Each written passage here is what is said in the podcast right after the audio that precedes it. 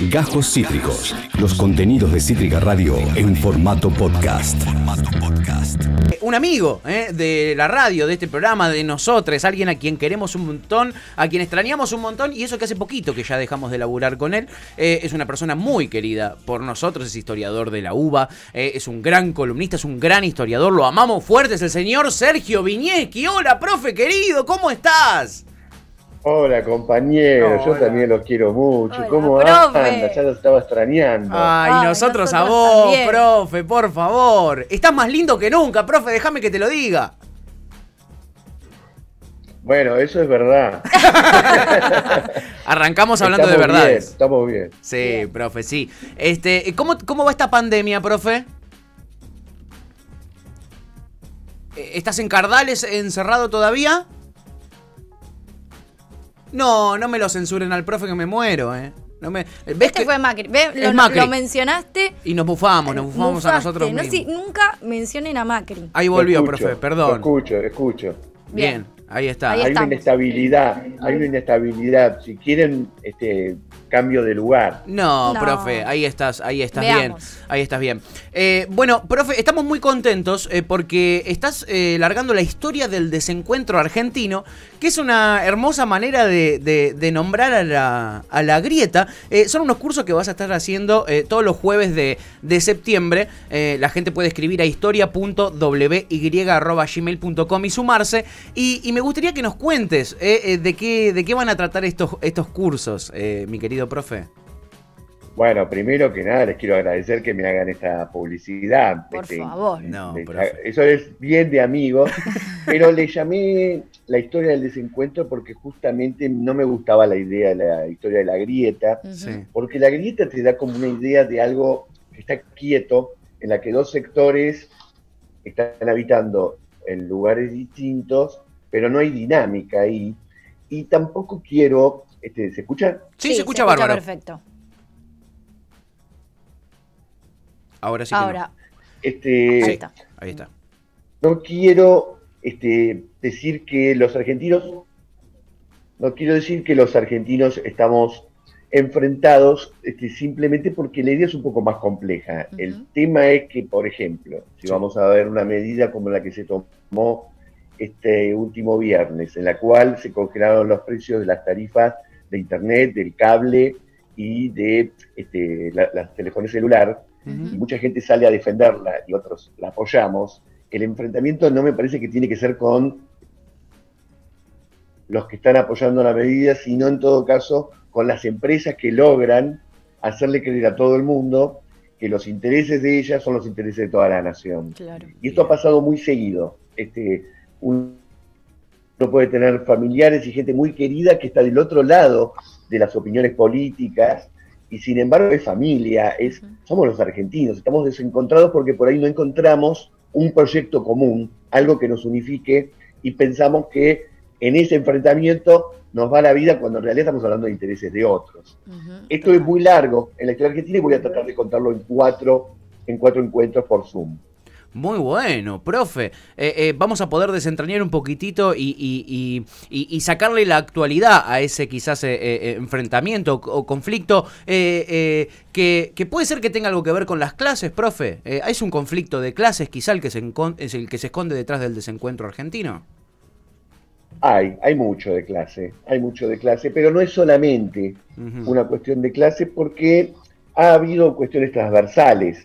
En todo caso, ha habido sectores este, sociales y políticos con propietarios de algunos medios de producción que han apostado por una inclusividad, por incluir a población, este, por este, justamente tratar de un proyecto nacional. Este, de todas formas, yo creo que va muy por ahí en el sentido de que el gran desencuentro, o en todo caso, el gran eje que va a acompañar a todo este curso va a tener que ver con proyectos que querían incluir a todos los argentinos en un proyecto de desarrollo y proyectos que justamente decían, no, este, hay jerarquías que respetar. Hay muchas veces en la historia argentina que se habló de jerarquías que respetar y que eso ocasionó odios, ¿no? Cuando Irigoyen parece que rompía las jerarquías.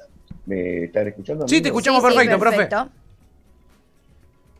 este, eh, cuando digo lo voltearon el golpe del 30, por ejemplo, una de las cosas que se decía es que vino a desacomodar todas las jerarquías sociales que estaban establecidas en la Argentina. Lo mismo se dijo del peronismo, lo mismo se dijo ni hablar con Evita y luego con el kirchnerismo. Por lo tanto, ¿qué son esas jerarquías que hay que respetar? ¿Qué son esas jerarquías que hay que respetar? Bueno, lo que no ha quedado del todo dilucidado es, y por eso me gusta hacer de la historia una herramienta para entender la realidad, es de dónde vienen esas ideas que creen que hay algunas personas que son superiores a otras Total. Este, y que tienen más derechos que otros en la Argentina. Tiene mucha historia eso, aunque parezca mentira, y en este curso vamos a intentar hacer ese recorrido con audios, porque el Zoom te ofrece esa posibilidad de poder meter audios, poder meter videos, poder meter fotos.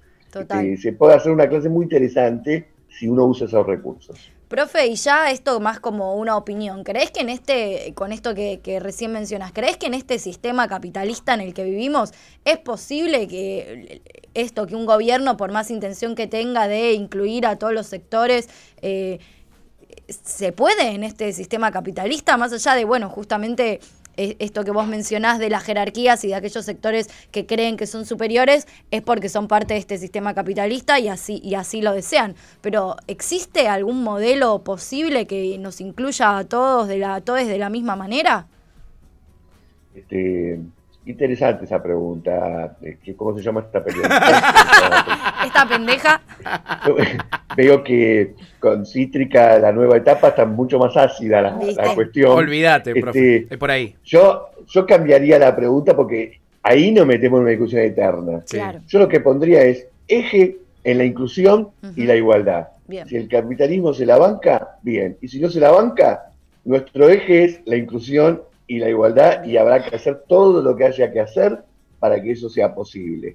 Este, porque si no nos metemos en una discusión ideológica con que el capitalismo, con que el socialismo, con que Cuba, con que Venezuela.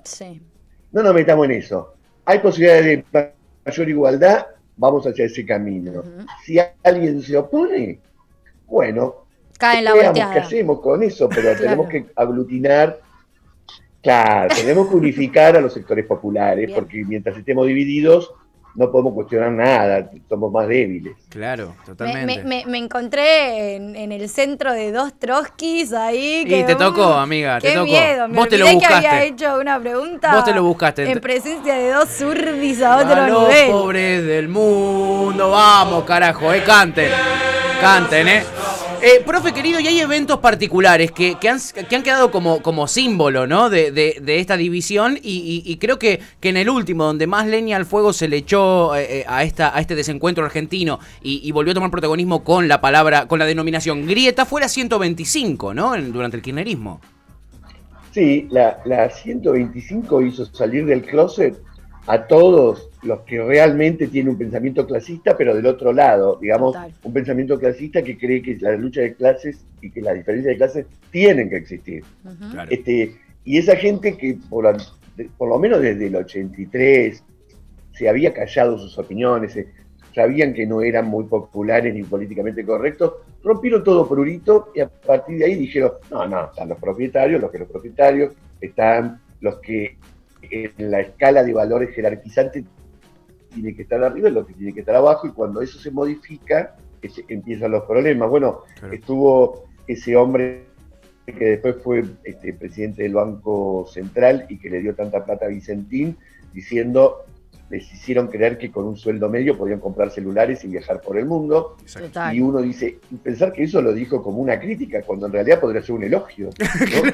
Este, es el mismo tipo de crítica que se le hizo a Evita cuando después investigó a la Fundación Evita y dijeron, le daban comida de primera y ropa cara. Sí, sí, sí. Comida de primera y ropa cara y era una crítica. Y era una crítica, ¿no? Y hace poco también. El elogio que se le pudo haber hecho a la Fundación Evita es ese tipo durante el kirchnerismo también en una marcha una mujer decía, le dan zapatillas, comida, educación y casa. Sí. sí, señora. Sí. Es por ahí, es básico, claro. Es por ahí.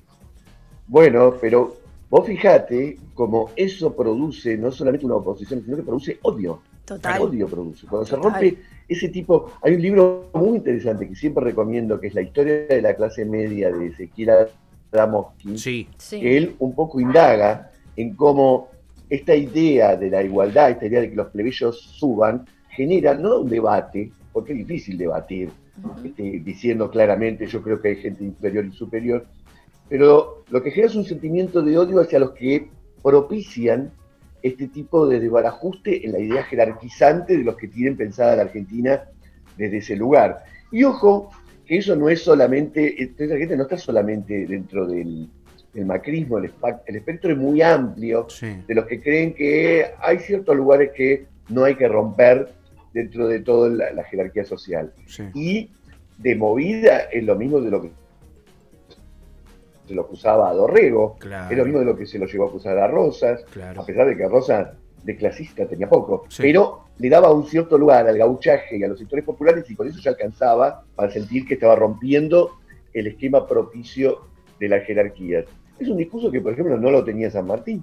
Claro. Este, que no lo tenía de entrada este, el discurso radical, que después sí lo terminó teniendo, y que en el peronismo siempre se juegan, están estas ideas y también están las contrarias, ¿no? Este, entonces me gusta hacer un, recorrido que no va a ser solamente peronismo sí, peronismo no, radicalismo sí, pero radicalismo no, trotskismo sí, trotskismo no, para, este, para hacerle caso a esa joven periodista, sino justamente un eje más claro ¿Vamos a algo más igualitario y comunitario o vamos a algo más restrictivo? Así de sencillo. Así de sencillo. Perfecto. Eh, eh, me encanta, me encanta, profe. Esto empieza el primer jueves de septiembre, ¿no?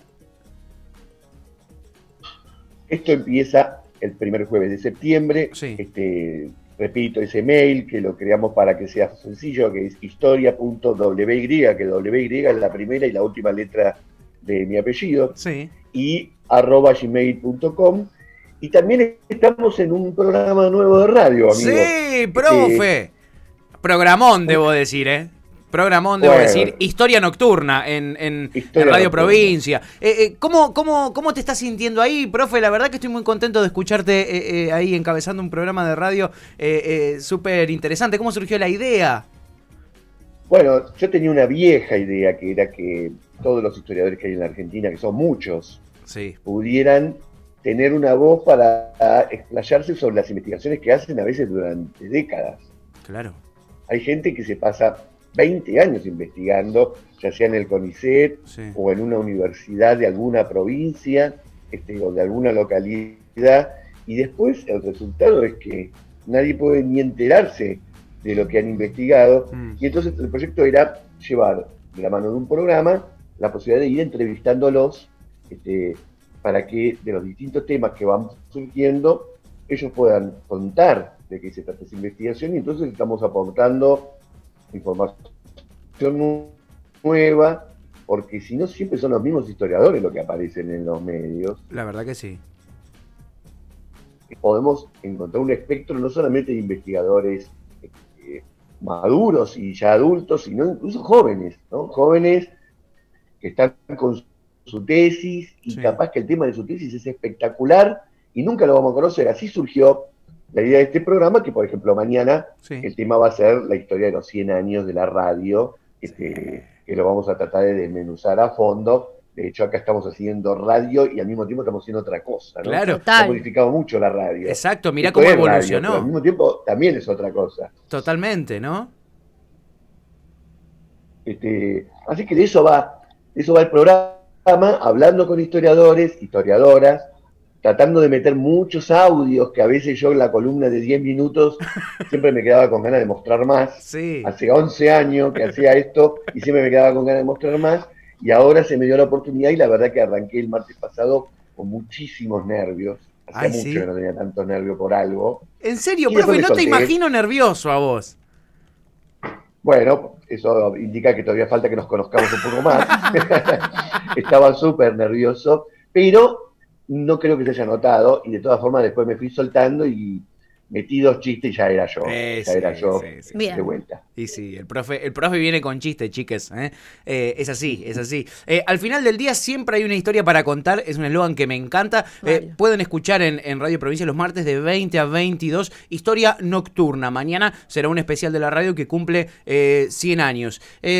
profe, tenemos un un, un evento que tuvo, eh, que sucedió la semana pasada y que tuvo a alguien muy importante para la historia argentina como San Martín de protagonista. Un montón de gente eh, eh, salió a manifestarse, mm, mm, en muchos casos fomentados por dirigentes de la oposición, con San Martín como, como emblema. ¿no? El lunes pasado, 17, tuvimos un, un acto importante, un- una manifestación, no sé si tan importante en la Argentina, pero sí que hizo ruido, este, donde se convocaba a partir de frases de San Martín a, a quejarse contra la cuarentena, contra el 5G, contra Bill Gates y contra un montón de, de- de- de cosas más, hasta contra las pasas de uva en el pastel de papa. Y yo me pregunto, profe, eh, eh, ¿cómo podemos encajar este, esta manifestación eh, dentro de esta historia del desencuentro, que es, que, que- que es de lo que nos vas a estar hablando vos en estos cursos que se van a dar los jueves de septiembre? Eso es un verdadero desencuentro. Ahí tenemos un desencuentro, Mirá.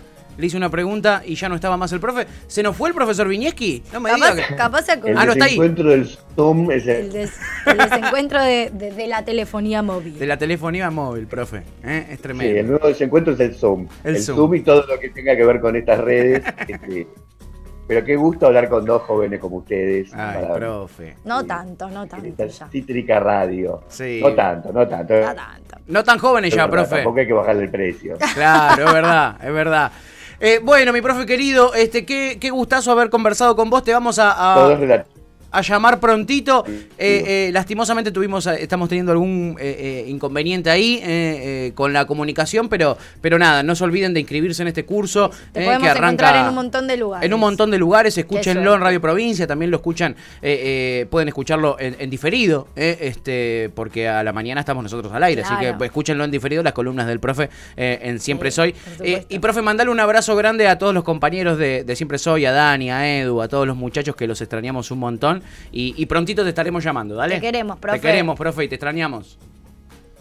Bueno, Bueno, muchísimas gracias chicos, yo también los quiero mucho y ya nos vamos a volver a cruzar en algún lugar sin duda. Sin Un abrazo duda. enorme. Abrazo enorme, profe. chao, profe. Sergio Vinieski en el aire de Cítrica Radio de ya fue historiador eh, de la UBA, eh, eh, eh, gran, gran historiador. eh, Ya vamos lo- a tener una columna histo- historiadora de, él, de Ojalá, invitado para que nos algún cuente día. la historia de algo de lo que suceda. de algo en particular. Eh, eh, es el más canchero de todos los historiadores. Si quieren aprender de historia, síganlo al profe, eh, que, que sabe de todo aparte, desde la historia de las hamburguesas hasta la historia de la grieta argentina. Hace unas columnas espectaculares. Sí, sí, sí. La verdad es que es un... es y aparte es un gran compañero de laburo, también hay que decirlo. Un tipo muy, muy amoroso y humilde. Acabas de escuchar Cajos Cítricos. Encontrá los contenidos de Cítrica Radio en formato podcast en Spotify, YouTube o en nuestra página web.